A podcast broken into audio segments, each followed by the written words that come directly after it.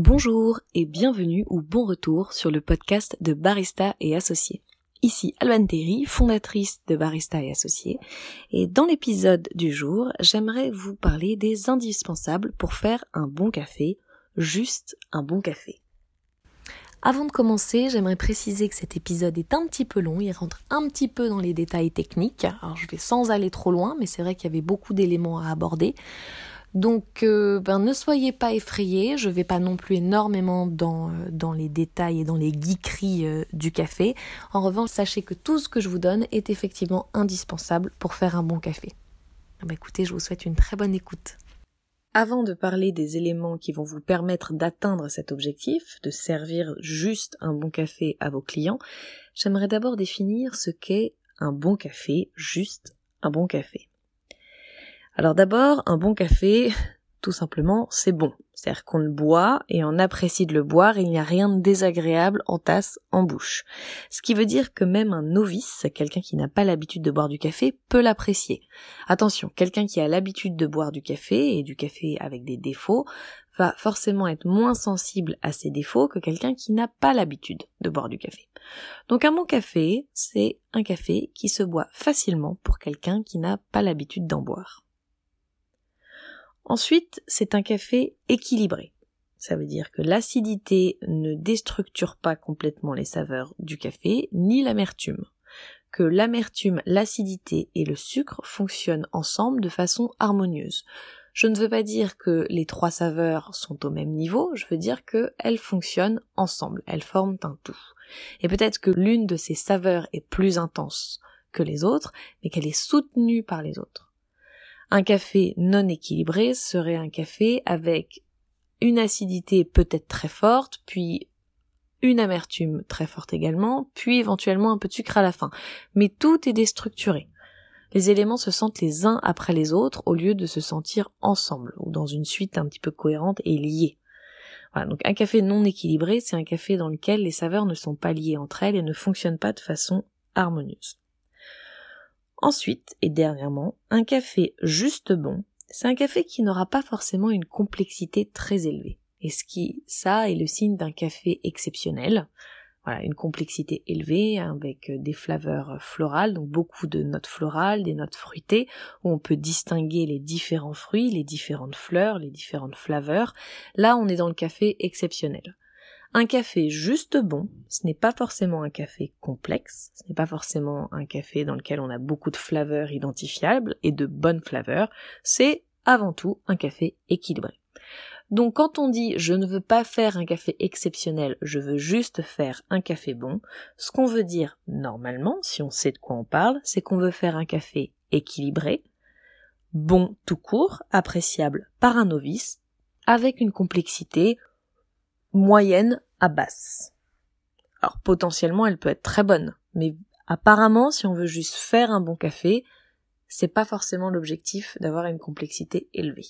Bon, mais ceci dit, normalement, si on sait faire juste un bon café, pour avoir un café exceptionnel, pour servir un café exceptionnel avec une complexité élevée, il suffit d'acheter les grains de qualité. Et ensuite, tout le travail qui va derrière est le même.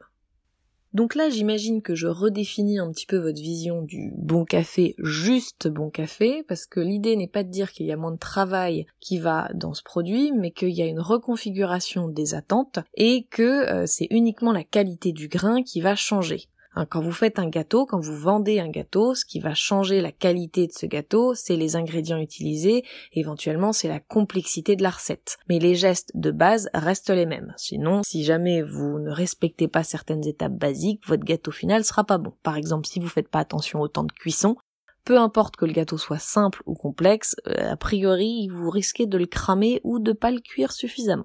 Donc un bon café, c'est juste un café que vous n'avez pas payé très cher a priori, en tout cas par rapport au marché du café de spécialité, mais vous avez quand même respecté les gestes de base pour pouvoir l'extraire correctement de façon à ce que quelqu'un qui ne connaît pas le café puisse l'apprécier.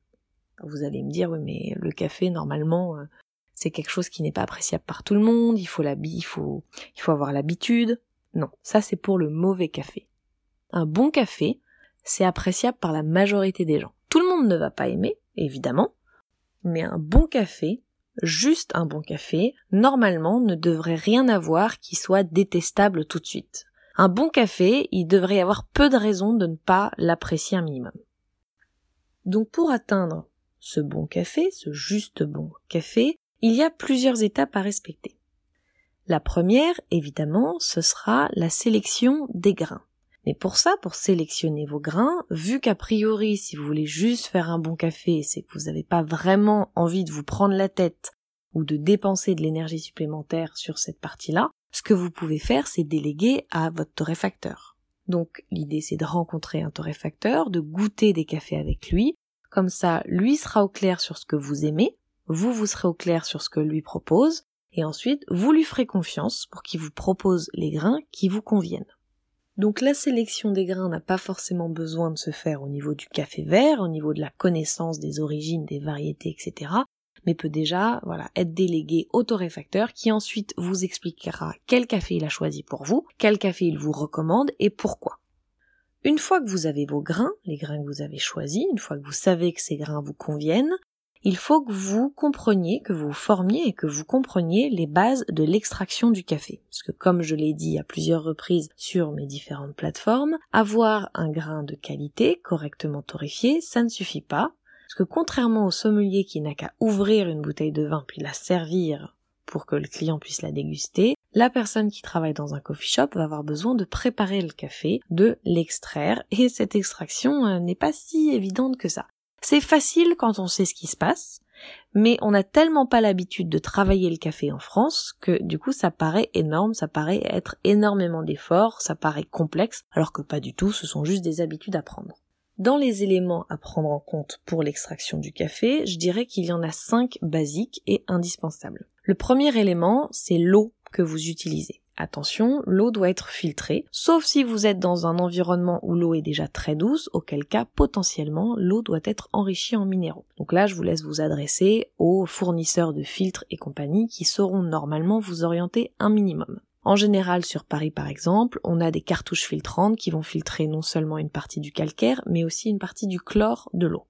Donc première chose, filtrez l'eau. Attention à ne pas utiliser un adoucisseur classique. Un adoucisseur a tendance à remplacer les ions calcium par des ions sodium. Donc en gros, vous salez votre eau. l'eau salée café, ça fait pas bon ménage. Donc attention à bien utiliser un filtre spécifique pour l'eau utilisée pour le café. Le deuxième élément, ça va être la taille de votre mouture. Il faut régler votre mouture tous les jours pour pouvoir avoir l'extraction vous souhaitez. La mouture va affecter le café de plusieurs façons. La première, c'est qu'elle va augmenter ou réduire la surface de café exposée à l'eau. Plus votre mouture est fine, plus il y a de surface de café exposée à l'eau. Et la deuxième façon dont elle va affecter l'extraction, c'est avec la rapidité d'écoulement. Si vous faites des espressos, vous faites passer de l'eau à travers le café via une machine à pression. Plus la mouture est fine, plus l'eau va passer lentement, plus la mouture est grosse et plus l'eau va passer rapidement. Alors, pourquoi est-ce qu'il faut ajuster la mouture régulièrement, non seulement tous les jours mais aussi au cours de la journée? Parce que en fonction de votre débit, donc la, rapidité et la fréquence à laquelle vous utilisez votre moulin, mais aussi en fonction de la température et de l'humidité de la pièce, votre moulin ne va pas moudre les grains de café de la même façon non seulement les, meules vont chauffer, donc gonfler plus ou moins et moudre le café différemment, mais aussi potentiellement les grains de café vont gonfler ou dégonfler, et du coup ne pas se casser de la même façon au contact des meules. Donc régulièrement dans la journée, vous devez contrôler l'évolution de votre mouture pour ajuster le moulin. Et ça, pour contrôler l'évolution de votre mouture, il suffit de mesurer le temps d'extraction. Donc vous mesurez le temps que votre espresso prend pour couler, et ça vous indique si votre mouture est plus grosse ou plus fine. Normalement, dans un coffee shop classique, le matin il fait froid, le soir, l'après-midi, il fait chaud, donc au fur et à mesure de la journée, la température se réchauffe, l'humidité potentiellement augmente, ce qui fait qu'il va falloir affiner la mouture au fur et à mesure de la journée. Plus il va faire chaud et plus vos shots vont couler rapidement. Donc ça, c'est le deuxième élément à prendre en compte quand vous allez extraire votre café. Le troisième élément à prendre en compte, ça va être la dose de café que vous allez utiliser donc la dose de café sec. Si vous faites des espressos, ça va dépendre de la taille de votre panier, le panier qui, qui est dans la poignée que vous mettez dans la machine. Souvent on a des paniers soit de 14 grammes, soit de 17 grammes. En général, personnellement, je conseille de mettre une dose de café qui pèse un gramme de plus que la dose du panier.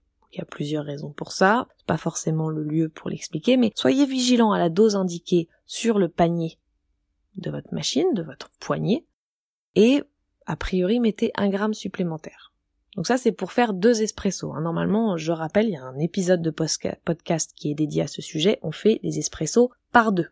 Ce poids de café va vous permettre de déterminer le poids que vous allez mettre à la sortie, donc la quantité de boisson que vous allez avoir en tasse. Pourquoi? Parce que quand on extrait un café, on fonctionne souvent en termes de ratio. On met en tasse une fois, deux fois, trois fois la quantité qu'on a dans le panier.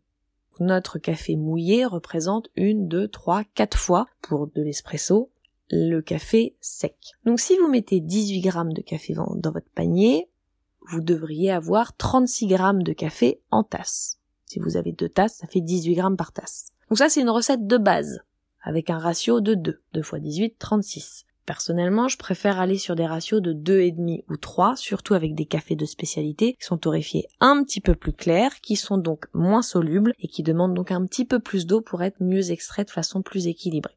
À nouveau, ce sont des points que j'ai déjà abordés dans d'autres épisodes de podcast. N'hésitez pas, ceci dit, à poser des questions via Instagram ou autre plateforme. Cinquième élément à prendre en compte, ça va être la température de l'eau. En fonction de la température de l'eau au moment de l'extraction, vous n'allez pas extraire les mêmes particules de café. A priori, vous allez dissoudre plus d'éléments quand l'eau est plus chaude et dissoudre moins d'éléments quand l'eau est plus froide. J'ai pas de certitude sur ce sujet-là parce qu'il se trouve aussi que la température va changer les propriétés solubles de l'eau. Donc est-ce que ça va dans le plus ou dans le moins ou est-ce que ça extrait juste des choses différentes? Pour le coup, j'ai pas de certitude. Toujours est-il que la température de votre eau va affecter la qualité de votre café. Personnellement, je préfère une eau à 95 degrés minimum sur une machine à espresso. En France, les températures ont tendance à être réglées sur du 94 degrés sur les machines, je trouve que ça, ça crée des espressos trop acides. Donc c'est pour ça que je préfère 95 degrés. Après, ça dépend de là où vous êtes, ça dépend aussi de la qualité de votre eau et de la façon dont elle est filtrée. Et ça dépend de votre café. Donc faites des tests. Mais donc voilà, donc ça c'est déjà les paramètres à prendre en compte quand vous allez extraire votre café. Je répète les cinq éléments. Le premier c'est la qualité de votre eau. Le deuxième c'est la taille de votre mouture qui va aussi affecter le temps d'extraction de votre café en fonction de la taille de la mouture. Le troisième paramètre c'est la dose de café que vous utilisez. Le quatrième paramètre c'est la quantité d'eau que vous allez faire passer dans votre galette, à travers votre café et donc la quantité de boisson que vous allez avoir. Et le cinquième élément, c'est la température de l'eau. Donc ça, c'est les paramètres de l'extraction. Mais au-delà de ça, vous allez avoir les gestes qu'il faut avoir pour préparer un café. Donc si je me base sur l'espresso, les différents gestes qu'il faut avoir, c'est d'abord, je prends la poignée de ma machine à café, je purge ma machine, je veux nettoyer la douchette, donc là où le café était collé, je veux nettoyer cette douchette des anciennes particules de café. Donc cette purge doit durer à peu près 3-4 secondes. Ensuite, j'enlève la galette de café de ma poignée et j'essuie mon panier correctement, qui doit être sec et n'avoir aucune trace de café. Ensuite, je pèse ma dose de café, de café sec. Je vais la distribuer dans mon panier, donc m'assurer que la mouture est répartie de façon homogène. Pourquoi? Parce que quand je vais tasser derrière, je veux m'assurer que la densité de café est la même partout. Si j'ai un monticule au milieu de mon panier, quand je tasse mon café, la densité de la galette va être plus importante au milieu du panier. Et donc l'eau va pas s'écouler de façon homogène. Je vous donne beaucoup d'éléments hein, dans cet épisode. Heureusement, c'est un podcast, c'est enregistré, vous pouvez revenir en arrière. Ok, donc une fois que vous avez distribué votre café, normalement vous distribuez horizontalement puis verticalement, donc je donne des coups sur les côtés puis je donne un coup vertical, pas trop fort, vous allez tasser. Et là il faut tasser droit. Logique. Et appliquer un minimum de force pour que les particules du dessus et du haut soient un minimum tassées du dessus et du fond, pardon. Sachant qu'a priori, quand on tasse, on a peu d'action sur les grains de café du fond du panier. Une fois qu'on a tassé, on veut essuyer le dessus du panier et les ailettes pour qu'une fois qu'on enclenche la poignée dans le groupe de la machine, bah, qu'on n'encrasse pas le groupe, en tout cas le moins possible. Et une fois qu'on a enclenché la poignée, tout de suite, il faut démarrer le shot. On n'attend pas quelques secondes entre le moment où on a enclenché la poignée et le moment dans la machine et le moment où on déclenche le shot. Si vous voulez tester l'effet de l'attente, c'est pas compliqué.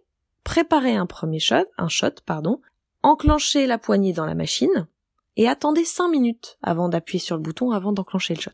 Et vous allez voir que le shot va pas couler comme tous les autres. Et ce que je dis à mes élèves, quand je leur fais faire le test, ou même quand je leur explique, c'est que si on voit une grosse différence au bout de 5 minutes, il y a fort à parier qu'il y a aussi une différence quand on attend seulement quelques secondes, et c'est pas parce qu'elle se voit pas qu'elle ne se goûtera pas. Donc ça, ce sont les gestes pour faire un espresso. Pour faire du café filtre, alors je vais dire en batch, D'abord, la première chose à faire quand on fait un café filtre en batch, c'est de rincer le filtre papier avec de l'eau chaude pour enlever les particules de papier et enlever le goût qui va avec ce filtre. Ensuite, on veut mettre le café moulu dans le support euh, qui est fait pour, et a priori, moi j'aime faire une pré-infusion. Donc ce que je fais concrètement, c'est que je démarre le batch comme si de rien n'était, et puis quand je vois que l'eau recouvre le café, à peu près, euh, je sais pas moi, un demi centimètre, je prends une cuillère et je mélange le café pour m'assurer que toutes les bulles d'air soient dégagées. Une fois que j'ai bien mélangé le café, en m'assurant de ne pas déchirer le filtre papier, je réenclenche le tout et je laisse couler l'ensemble normalement et je m'en occupe plus. Alors, une des grosses précautions à avoir quand on fait du café filtre en batch, c'est de s'assurer que le thermos, la carafe, est bien nettoyé. Parce que ça a tendance à prendre les odeurs des cafés, à prendre des odeurs de café rance et à affecter tous les cafés qu'on fait par la suite. Donc pour ça, pour nettoyer cette carafe, utilisez du produit spécial pour machine à café mettez une petite cuillère à café de, dans la carafe et mettez de l'eau bouillante et laissez tremper une nuit. Voilà, ça, normalement ça suffit si on fait ça tous les soirs. Pour ce qui est des cafés filtres manuels, il y a tellement de méthodes que je vais pas tout aborder ici, mais vous avez plein de tutoriels que vous pourrez trouver sur les différentes plateformes YouTube et compagnie. J'en ai pas fait personnellement, mais je suis sûre que vous en trouverez qui vous conviendront. En parlant de différentes méthodes possibles pour faire du café, ça m'amène au point suivant, pour pouvoir faire du bon café, juste du bon café, c'est la sélection de ses équipements. Alors j'ai envie de vous dire que si vous avez les bons gestes, si vous êtes précis sur tous les gestes que vous effectuez, si vous contrôlez la qualité de votre eau, si vous contrôlez la, la, taille de votre mouture, si vous contrôlez systématiquement la dose de café que vous utilisez, donc à chaque café que vous faites, et la dose de café qui se retrouve dans votre tasse, et que vous contrôlez le temps, etc., etc., à la rigueur, même avec un équipement passable, vous devriez être capable de faire un bon café, juste un bon café. Ce sera plus compliqué de l'avoir bon de façon constante, mais j'ai envie de vous dire que les bons gestes sont plus importants que l'équipement. Maintenant, si vous voulez un petit peu plus loin et choisir des bons équipements, pour la machine à espresso, déjà, fiez-vous à la réputation d'une marque. Et est-ce qu'il y a beaucoup de machines d'occasion sur le marché? Donc à savoir est-ce que les gens se débarrassent de ces machines facilement? Est-ce qu'il y a beaucoup d'établissements qui se sont débarrassés des machines d'une certaine marque ou pas? Donc ça, ça demande un petit peu d'études de marché. Et du coup, pendant cette étude, vous allez aussi découvrir les marques dont les gens ne se débarrassent pas, qui sont assez difficiles à trouver d'occasion parce qu'elles sont tellement de qualité que les gens ont tendance à les garder un moment. Et pour avoir des cafés de qualité avec une machine à espresso. Ce qui est important, c'est la constance de la température et la constance de la pression. Donc essayez de vous renseigner pour savoir, ok, avec cette machine, selon les débits, est-ce que la température euh, de l'eau va changer? Parce qu'à force de se vider et de se remplir, la chaudière peut avoir une température qui change. Et est-ce que la pression va être affectée? Donc ça, ça se demande aux techniciens, ça se demande aux utilisateurs. Donc allez voir des personnes qui ont déjà cette machine-là. Et sinon, en termes de marques connues pour leur solidité et leur fiabilité, donc il y a la Marzocco, hein, qui est une marque quand même très réputée dans le café de spécialité. Il y a Cinesso, il y a Slayer, il y a Keith van der Westen, Simonelli, Victoria Arduino, etc.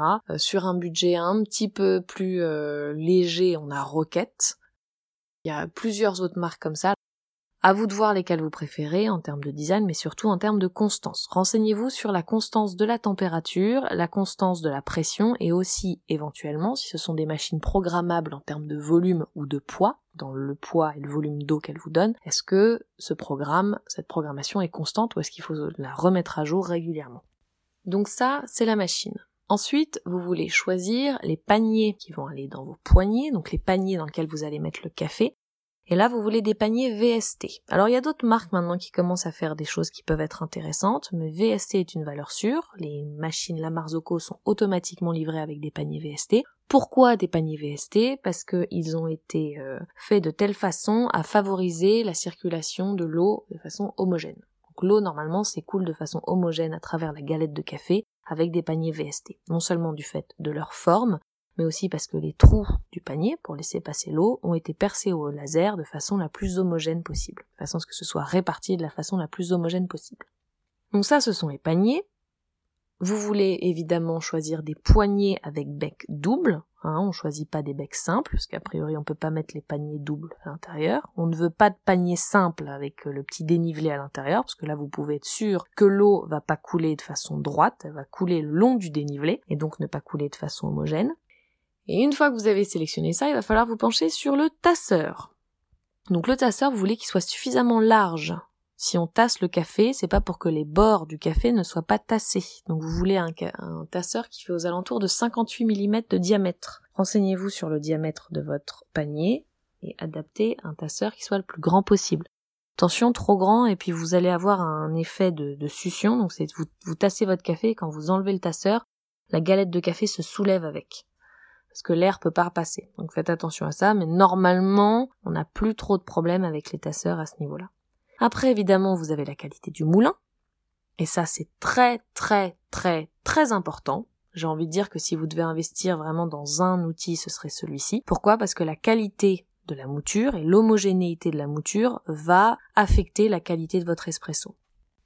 Or, une mouture hétérogène, très hétérogène, qu'est-ce que ça fait? Ça produit donc des particules à la taille que vous avez demandé, mais aussi des particules plus fines et des particules plus grosses. Ce qui veut dire que quand vous allez extraire votre café, les particules plus petites vont être plus extraites que les particules plus grosses, et les particules plus grosses vont être moins extraites que les particules plus fines, qui incluent donc non seulement les particules fines, les fines, mais aussi les particules à la taille que vous avez demandé. Bref, tout ça pour dire, quand vous allez extraire votre café, vous allez avoir plusieurs niveaux d'extraction. Donc vous voulez éviter un moulin qui va créer une mouture trop hétérogène. Un minimum d'hétérogénéité c'est bien, pour que les grains de café se, collent les uns aux autres et que les plus petits comblent les trous et que ça ralentisse le flot de l'eau. Mais il faut pas un moulin qui crée trop de particules plus grosses. On appelle boulders en anglais. Donc là, je rentre dans les, données un petit peu plus complexes, un petit peu plus dans le détail, mais si vous voulez choisir votre équipement correctement, voilà les, les questions qu'il faut vous poser. Ensuite, dans le matériel pour faire des espressos, il vous faudra des balances. Une balance assez solide et réactive pour peser le café que vous allez mettre dans vos poignées, et une balance un peu plus petite, franchement plus petite même, et aussi réactive, si possible waterproof, que vous allez mettre sur le plateau de la machine au moment où les cafés coulent, pour que vous puissiez peser les cafés en même temps qu'ils sont en train de couler. Donc voilà pour l'équipement pour faire des espressos, j'espère que j'ai rien oublié. Sinon pour verser du latte art, après effectivement la qualité du pichet va vous aider à mousser le lait correctement et à le verser correctement. Donc idéalement, il faut un pichet avec une base un petit peu plus large que le haut du pichet, avec un bec aligné avec la poignée, donc ça c'est assez difficile à trouver, et autant que possible un bec un minimum étroit. Pas besoin qu'il soit pointu, mais parfois on a des, becs qui sont euh, qui sont tellement larges au niveau de l'angle que ben c'est assez difficile de dessiner avec. Donc là-dessus, je vous conseille d'essayer plusieurs types de pichets et de voir ce qui vous convient mieux. Ensuite, pour le filtre, pour les batchs, pour les machines pour faire euh, pour faire du café filtre en batch, bah pareil là, ça va être la constance de la température que vous allez viser. Une machine qui est garantie avec une constance de température, en général, vous produira des batchs corrects. Après, vous avez aussi les différentes options de pulsation de l'eau et la façon dont l'eau est versée sur le café. Et ce qui est bien, c'est les machines qui ont une une répartition de la douchette qui permet d'asperger l'ensemble de la surface du café. Enfin bon, euh, a priori on n'en a pas beaucoup des machines comme ça aujourd'hui sur le marché. Enfin, un dernier élément, si vous voulez faire du filtre manuel, ou même pour voter qui peut servir, c'est une tour d'eau chaude. Une tour d'eau chaude qui vous permettra d'avoir de l'eau chaude à disposition, à température constante, et qui sera de meilleure qualité, bien meilleure qualité que l'eau chaude que vous allez avoir dans la bouilloire de la machine à espresso. Si vous utilisez l'eau chaude de la machine à espresso, vous allez rajouter des goûts pas terribles à vos boissons, hein, par exemple pour les allonger. Donc euh, pour vérifier, c'est pas compliqué, vous faites couler un peu d'eau chaude dans une tasse, vous attendez que ça refroidisse et vous goûtez, et vous comparez à l'eau du robinet. Vous verrez que ça n'a pas tout à fait le même goût. Ok, donc c'est tout pour les équipements, j'ai fait les grandes lignes. Maintenant, un autre élément à prendre en compte pour faire du bon café, c'est de prendre soin de votre équipement. Bah oui, acheter un équipement qui est correct c'est bien, mais si en plus on peut en prendre soin, c'est mieux. Pour la machine à espresso, il faut la nettoyer tous les soirs avec du produit, surtout dans un environnement professionnel, dans un coffee shop, et tout au long de la journée avec de l'eau. Donc on fait des back flush. Donc ça, je vous laisserai regarder ce que c'est sur Internet ou sur les différents contenus que j'ai pu déjà publier. Mais tout au long de la journée, régulièrement, au moins avant le rush du midi et après le rush du midi, on nettoie sa machine à l'eau. Pourquoi? Parce qu'il y a des résidus d'huile et de grains qui se déposent dans le groupe du café, de la machine, et qui vont affecter le goût de tous vos espressos. Pour ce qui est du moulin, ça se nettoie tous les soirs un moulin. Pareil, le café c'est gras. Le café c'est plein de poussière quand on le moue. Ce qui fait qu'il y a des dépôts d'huile et de poussière qui s'accumulent dans le moulin et qui vont affecter chaque dose de café que vous allez moudre. Tous les soirs, vous videz votre moulin et vous essuyez vos meules. Au début, ça paraît rébarbatif, mais au final, quand vous le faites, ça devient de plus en plus rapide et vraiment, ça améliore la propreté de votre équipement, améliore la qualité de vos cafés. Mais alors, c'est flagrant. Donc, si vous deviez faire qu'une chose, à la rigueur, il vaut mieux avoir un équipement moyen, mais propre, qu'un équipement super, mais crade. Donc vraiment, nettoyez vos équipements. Et pour ce qui est du café filtre, je vous l'ai déjà dit, nettoyez bien vos récipients en les faisant tremper tous les soirs avec un petit peu de produit. Ah, et juste précision pour la machine, on nettoie non seulement les groupes en faisant des backflush, mais on dévisse les douchettes, on enlève les paniers des poignées et on fait tremper le tout pendant au moins une demi-heure dans de l'eau bouillante et du produit nettoyage machine. Et pareil pour la buse. Idéalement, on dévisse l'embout de la buse au moins une fois par semaine. On le fait tremper dans de l'eau avec le produit spécial lait, spécial nettoyage lait. Puis on fait aussi, euh, donc là, si vous achetez un produit spécial lait, vous avez, vous allez avoir les instructions pour l'utiliser et nettoyer la buse. Mais faites tremper votre buse. Personnellement, je fais tremper ma buse tous les soirs. Je la mets dans un petit verre rempli d'eau et de produits, euh, produits spécial lait. Bon, donc l'entretien des équipements, c'est fait. Il nous reste peu d'éléments, mais on en a déjà vu pas mal, pour s'assurer de servir un bon café toute la journée et au quotidien. Donc, le suivant, après avoir sélectionné ses grains, son torréfacteur, après avoir compris les bases de l'extraction, les gestes de l'extraction, après avoir sélectionné les bons équipements et en avoir pris soin, il faut être constant. Assurez-vous que vous avez toujours les mêmes gestes. Parce que si vous faites une recette, si vous établissez une recette d'extraction avec certains gestes, et que pendant la journée vous en faites d'autres, forcément vous n'allez pas avoir le même résultat. Et sur une machine à espresso, c'est particulièrement important parce que la pression de 9 bars va mettre en avant la moindre différence, va multiplier par je ne sais pas combien, mais beaucoup, la moindre différence. Déjà que vous avez 120 grains différents par café. Chaque café est fait à partir de 120 grains, chaque espresso, chaque double espresso. Vous imaginez bien que tous les grains sont différents, c'est comme les êtres humains, il n'y a pas un seul être humain identique. Donc si en plus de ça vous rajoutez des gestes qui sont pas identiques, c'est problématique. Donc assurez-vous d'avoir une routine précise, d'avoir des automatismes précis et qualitatifs, et qui soient les mêmes à chaque fois que vous préparez un café.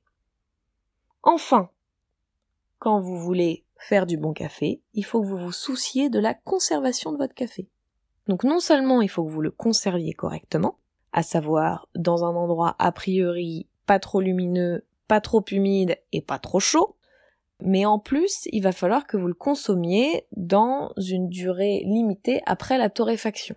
Alors vous allez voir qu'en fonction du café que vous utilisez, en fonction de vos goûts, vous allez remarquer qu'il évolue au fil du temps et vous allez remarquer qu'il y a une période pendant laquelle vous le préférez. En général, on évite de dépasser le mois après la torréfaction ou le mois et demi. Dans un coffee shop surtout, on sert pas du café qu'à plus de six semaines, et encore je compte large. Hein. Mais donc du coup, ça veut dire qu'il va falloir que vous gériez vos stocks correctement pour ne pas servir du café qui a été torréfié il y a trop longtemps, mais aussi pour ne pas servir du café trop frais. Un café trop frais, qui a été torréfié il y a quelques jours à peine, ne va pas avoir eu le temps de dégazer, à savoir dégager le dioxyde de carbone qui est contenu dans le grain, et donc va être beaucoup plus difficile à extraire et va avoir des goûts franchement désagréables. Donc pour un espresso, je dirais que c'est minimum une semaine d'attente après la torréfaction, et pour un filtre, c'est minimum 4 jours. Mais vraiment, c'est minimum. Hein. Après, ça va dépendre des torréfactions, vous ajustez, vous voyez en fonction de vos préférences, mais gérez vos stocks, pour non seulement avoir un café pas trop vieux, mais aussi un café pas trop frais. Voilà, et puis cerise sur le gâteau, soignez la présentation de vos tasses, parce que la présentation visuelle compte sur l'impression gustative de vos clients. Donc ça, ça veut dire que par exemple, quand vous faites des espressos, vous allez essuyer le plateau de la machine pour pas qu'il soit plein d'eau et de café, pour pas que le dessous de votre tasse soit recouvert de flotte et de café. Hein. Donc une tasse est censée être propre pas de coulure de café sur le côté de la tasse, on vérifie la propreté de la tasse avant de l'envoyer, et, euh, et, on vérifie la propreté de la soucoupe. Et si on renverse la tasse sur le passage, soit on propose une serviette qu'on va placer sous la tasse, entre la soucoupe et la tasse, soit ben, on revient et au derrière le bar et on refait le café. Mais la présentation visuelle et le sourire évidemment vont affecter l'expérience gustative du client. Voilà, donc c'était assez long tout ça, mais je voulais vraiment rentrer dans les détails de comment est-ce qu'on fait un bon café, juste un bon café. Vous voyez que faire juste un bon café, ben, ça veut dire prendre pas mal d'éléments en compte. Et vous vous dites peut-être, oh là là, mais c'est trop compliqué, moi je veux juste faire un bon café, j'ai pas besoin de faire tout ça. Bah dites-vous que si vous voulez juste faire un bon café, tous les éléments que je viens de vous donner sont indispensables à prendre en compte. Si vous ne les prenez pas en compte, vous n'arriverez pas à faire juste un bon café. Non seulement vous aurez du mal à faire du bon café, mais en plus, vous pouvez être certain que la qualité de votre café sera très inconstante. Et là, à nouveau, vous pouvez faire le parallèle avec la pâtisserie. Si vous n'avez pas les bons ingrédients, si vous comprenez pas une recette avec euh, les proportions entre les œufs, la farine, le sucre et compagnie, si vous avez euh, pas le bon plat, si vous n'avez pas le bon four, alors bon, encore que là on rentre dans les détails un peu plus spécifiques, mais dans une cuisine professionnelle, si vous n'avez pas le bon four pour gérer le débit, si vous n'avez pas les bons gestes pour intégrer euh, le sucre euh, à, je sais pas moi, au sabayon, pour le coup, comme vous pouvez le voir, je suis pas franchement bonne en pâtisserie, mais si vous n'avez pas la bonne recette, si vous connaissez pas les temps de cuisson, si vous connaissez pas l'ordre de mélange des différents ingrédients, si vos ingrédients sont pas correctement stockés, ça vous paraît évident que votre gâteau sera pas réussi de la même façon à chaque fois, voire pas réussi du tout. Donc sur un gâteau, vous, suivez une recette précise, et plus vous faites le gâteau, plus vous avez l'habitude, plus c'est facile. Et ben pour le café, c'est pareil. Au départ, ça va juste vous demander un petit peu plus d'effort, parce qu'on n'a pas l'habitude d'accorder autant d'attention à un café. Mais si vous voulez faire un bon café, juste un bon café, voici toutes les étapes qu'il faudra suivre. Voilà, on est au bout de cet épisode. Bah écoutez, merci d'avoir suivi jusqu'au bout, euh, d'avoir été vigilant pendant ces 30 minutes. J'espère que vous allez réussir à appliquer tout ça euh, chez vous, dans votre coffee shop. Et puis, bah, je vous dis à une prochaine fois. Si vous voulez plus de contenu, vous pourrez en trouver sur ma chaîne YouTube Barista et Associés, sur le site internet barista au pluriel associé au pluriel.com. Vous avez également Instagram, Facebook et compagnie, et évidemment le podcast que vous êtes en train d'écouter. Encore merci d'avoir suivi jusque-là et je vous dis à très bientôt. Au revoir.